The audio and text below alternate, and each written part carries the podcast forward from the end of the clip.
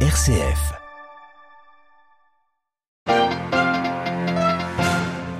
Pour une rencontre renouvelée entre jeunes et personnes âgées. Publication ce jeudi du message du pape pour la prochaine des journée dédiée aux grands-parents. Ce sera le 23 juillet sur le thème cette année de la miséricorde. Dans ce journal, nous irons à Berlin. La coalition au pouvoir dévoile sa nouvelle stratégie de sécurité nationale. Elle vise très directement Pékin et Moscou. L'avenir de la Syrie en débat à Bruxelles aujourd'hui et demain. Des aides humanitaires insuffisantes. Il faudrait 400 milliards pour reconstruire le pays. Le responsable régional de l'œuvre d'Orient nous confiera ses attentes. À Istanbul, procès aujourd'hui du maire de la ville, opposant notoire et populaire au président Erdogan. Une embûche de plus pour l'opposition turque.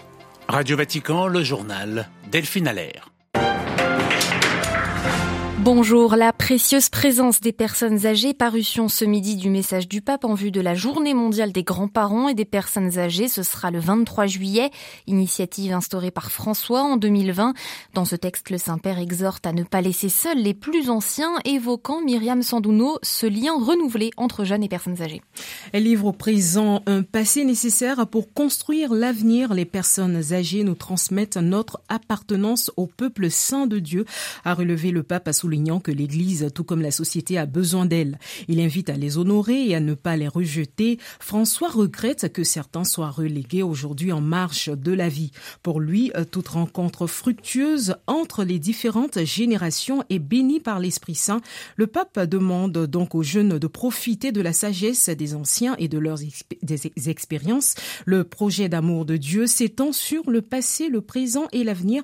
Il embrasse et relie les générations, dit François, qui suggère aux personnes âgées de ne pas s'attarder sur les forces qui s'affaiblissent et de ne pas regretter les occasions perdues. Euh, quant aux jeunes, il les exhorte à aller au-delà de l'immédiat où la réalité virtuelle détourne souvent de l'action concrète. Pour cette troisième édition de la Journée mondiale des grands-parents, le pape invite les chrétiens à la célébrer, mettant l'accent sur la joie d'une rencontre renouvelée entre jeunes et personnes âgées. Merci Myriam Sandono. Plus d'informations sur ce message sur notre site Vatican News. Le pape en visite ce matin au département oncologie pédiatrique de l'hôpital Gemelli. François s'y trouve depuis une semaine pour une convalescence sans difficulté particulière après son opération de l'abdomen le 7 juin. Il devrait rentrer au Vatican prochainement avant une reprise des audiences lundi. L'actualité vaticane marquée par la fin de mission de monseigneur Georg Genswein à la préfecture de la maison pontificale. Le Saint-Siège informe ce jeudi que l'ancien secrétaire particulier de Benoît XVI rentrerait dans son diocèse d'origine en Allemagne à compter du 1er juillet. Sur le front en Ukraine, l'armée ukrainienne avance malgré une puissante résistance des forces russes. Communication de la défense de Kiev ce matin, les combats se concentrent toujours à Bakhmut. La Russie au centre de la nouvelle architecture sécuritaire allemande après des mois de discussions et de tensions au sein de la coalition au pouvoir, le gouvernement d'Olaf Scholz vient de présenter pour la première fois dans l'histoire de l'Allemagne une vraie stratégie de sécurité nationale. À Berlin, Nathalie Versieux. La Russie représente désormais officiellement pour l'Allemagne la plus grande menace pour la paix. La Chine, de son côté, est présentée comme un rival systémique. Pour la première fois dans l'histoire de notre pays, nous avons élaboré une stratégie de sécurité nationale, s'est félicité hier Olaf Scholz. Le texte, fruit d'un compromis au sein de la coalition, aborde tous les aspects de la sécurité du pays, des relations avec Moscou et Pékin, la cybersécurité, en passant par les menaces climatiques. La sécurité au XXIe siècle, c'est obtenir de façon fiable des médicaments vitaux à la pharmacie, ne pas être espionné par la Chine quand on discute avec des amis ou ne pas être manipulé par des robots russes quand on navigue sur les réseaux sociaux, a résumé la chef de la diplomatie Annalena Baerbock. La publication du texte survient à moins d'une semaine de la visite à Berlin du Premier ministre chinois dans un contexte tendu entre les deux pays depuis le début départ d'Angela Merkel réputée plus compréhensive avec le premier partenaire économique de l'Allemagne. Berlin, Nathalie Versieux pour Radio Vatican. La Chine défend la transparence de sa banque d'investissement. L'institution asiatique créée en 2016 se veut comme un pendant régional du FMI. Elle est accusée d'opacité. Le Canada a d'ailleurs pour ce motif gelé sa coopération avec elle. La septième conférence européenne sur l'avenir de la Syrie et des pays de la région s'ouvre aujourd'hui à Bruxelles avec l'objectif de mobiliser une aide humanitaire et financière en faveur de la population syrienne très éprouvée. 400 milliards seraient nécessaires pour reconstruire le estime l'ONU. Vincent Gelot est en Syrie depuis sept ans. Il est directeur du pays pour l'œuvre d'Orient. Il nous confie ses attentes de la part de l'Union européenne et plus largement de l'Occident.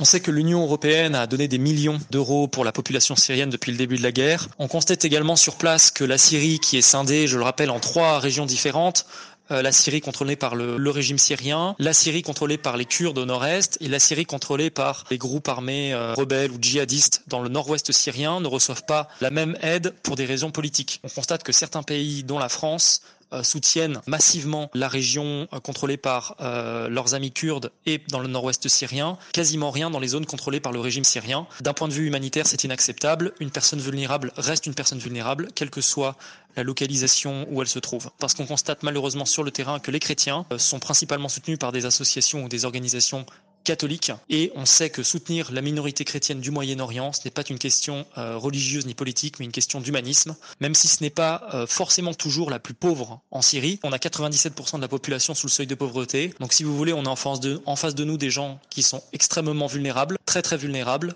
très vulnérables, vulnérables, et qu'en fait, eh bien, ces gens aussi méritent de recevoir davantage d'aide, ou sinon, la sentence sera que malheureusement cette communauté euh, disparaîtra dans les 40 ou 50 prochaines années. Est-ce que c'est ce que l'Union européenne veut? Est-ce que c'est c'est ce que les Nations Unies veulent?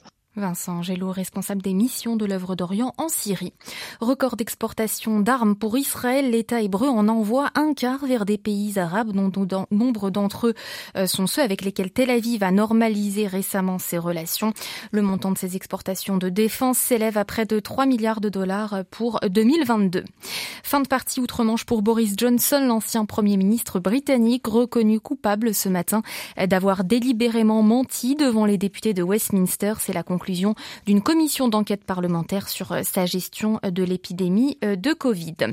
À Istanbul, en Turquie, un nouveau procès s'ouvre contre le maire Ekrem Imamoglu. Il est considéré comme le plus sérieux opposant au président Erdogan. Ekrem Imamoglu, très populaire sur la scène nationale, pourrait donc être interdit de vie politique au moment où l'opposition, encore secouée par sa défaite aux dernières élections, risque de sombrer dans des luttes internes. À Istanbul, à Landlower. À la tête du principal parti d'opposition, le CHP, depuis déjà 13 ans, Kemal Kılıçdaroğlu non seulement n'a pas démissionné après son échec, mais il n'a pas non plus exclu d'être candidat à sa succession lors d'un prochain congrès. Des poids lourds du parti, notamment le très populaire maire d'Istanbul, Ekrem İmamoğlu, multiplient les appels à un changement radical. Les luttes internes au CHP ne sont que l'un des aspects des tensions et des rivalités qui secouent l'opposition turque depuis sa défaite. Face à Recep Tayyip Erdogan, elle avait présenté un front uni et organisée. Mais pour le politologue Alper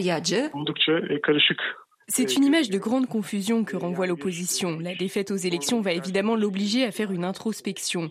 Des luttes de pouvoir sont probables et à cause des procès qui le visent, on ne sait pas si le maire d'Istanbul, Ekrem Imamoglu, pourra rester à son poste et se représenter.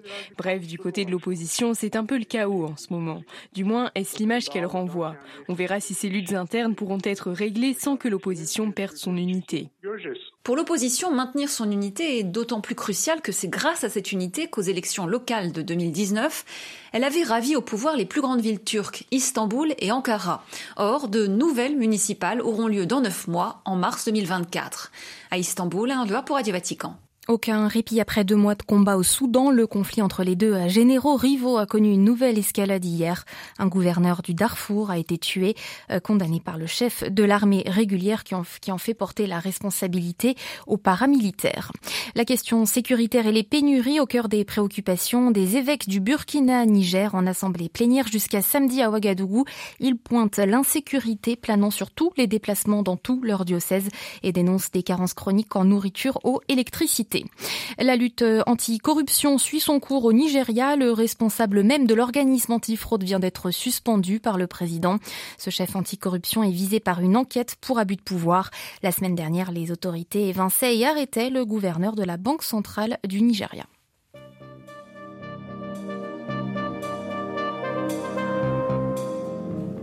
Ainsi se referme cette édition d'information. Merci beaucoup de l'avoir suivi. L'actualité du pape, du Saint-Siège et du monde revient bien sûr à 18h. Elle vous sera présentée par Olivier Bonnel. Très belle journée.